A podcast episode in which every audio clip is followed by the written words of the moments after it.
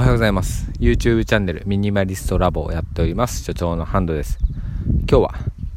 築48年のマンションを買うと結構手間がかかる。というお話をしたいと思います。はい。僕はですね築48年のマンションを買いました。名古屋市内としては結構激安だと思います。まあ、もちろん名古屋市内といってもいろんな場所があるのでね、だいぶ外れていれば、その金額っていうのはもちろん、それなりの金額として出てることもあるんですが、僕が買った場所っていうのは、割といい場所なんですね。うん。まあ割といい場所っていうのはね、どういう基準で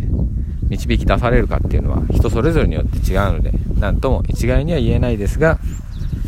まあ基本的にはこう名古屋の人だったら、あ、いい場所だねっていう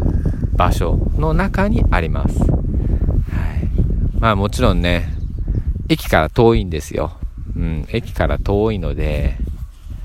かなり、うんうん、歩かないとちょっと難しい。なので車持ってないと厳しいかなとは思うんですね。はい。まあそんなところに引っ越しまして、買いまして、で、DIY とか、あとね、お友達に手伝ってもらったり、まあ最終的には業者さんに手伝ってもらって、リノベーションをしていきました。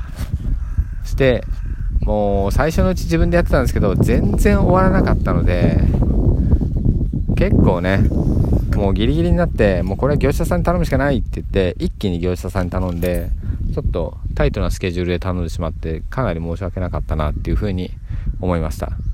はい、そのタイトにっていうのは、もう、前の家を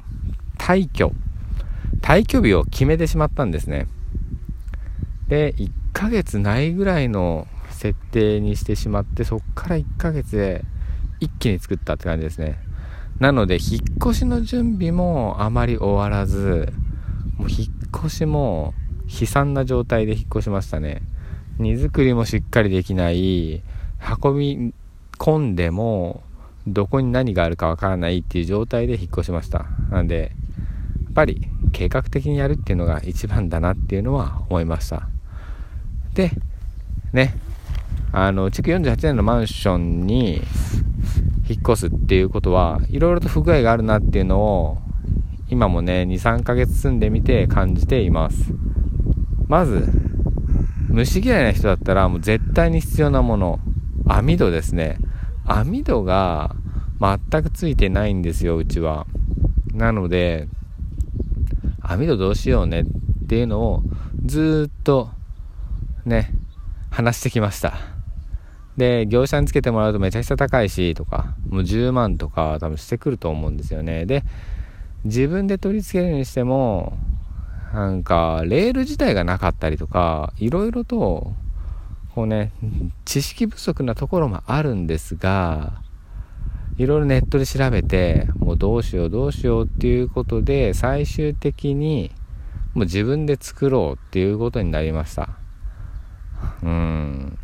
でね、ネットで見たりとか、いろいろ友達がちょうどね、自分のところの事務所に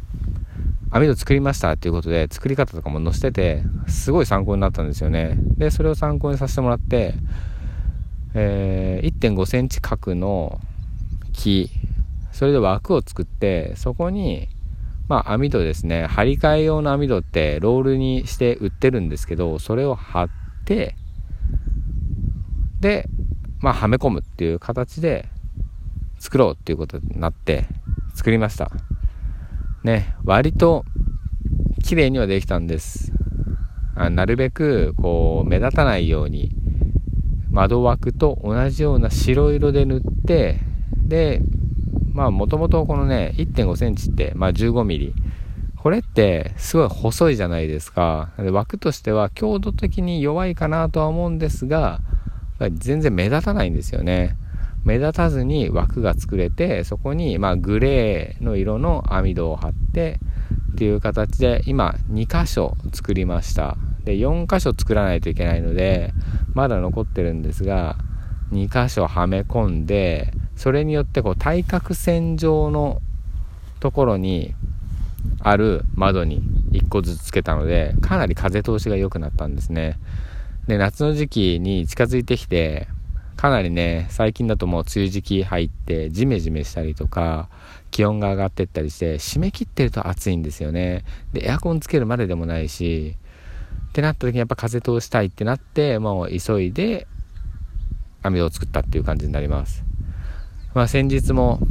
ね、急いでギリギリでやると不具合起きるよっていうラジオの回も話しましたが、ね、その DIY の話でもギリギリ最後突っ走る感じになっちゃったし、今回も暑くなってきて、やっと網戸を作るっていうことになっちゃったし、ね、その間には暑い日が何度かあって開けれないねって言って、もう汗をかきながら寝るっていうこともあったので、いろいろとやっぱ不具合起きてますよね。なので、うん、まあ、築48年のマンションの不具合っていう話から、やっぱりやることが遅いなっていう話にもつながりつつ、今日はお話を締めたいなと思います。まだまだ、うん、不具合がある場所ってね、結構あるんですよね、築48年だと。また、そんなお話もしてみたいと思います。YouTube チャンネルミニマリストラボでは、精神のアドバイザーの僕が片付けに関するお話しておりますので、ぜひそちらもご覧いただけますと嬉しいです。それでは、また次回お会いしましょう。Have a nice day.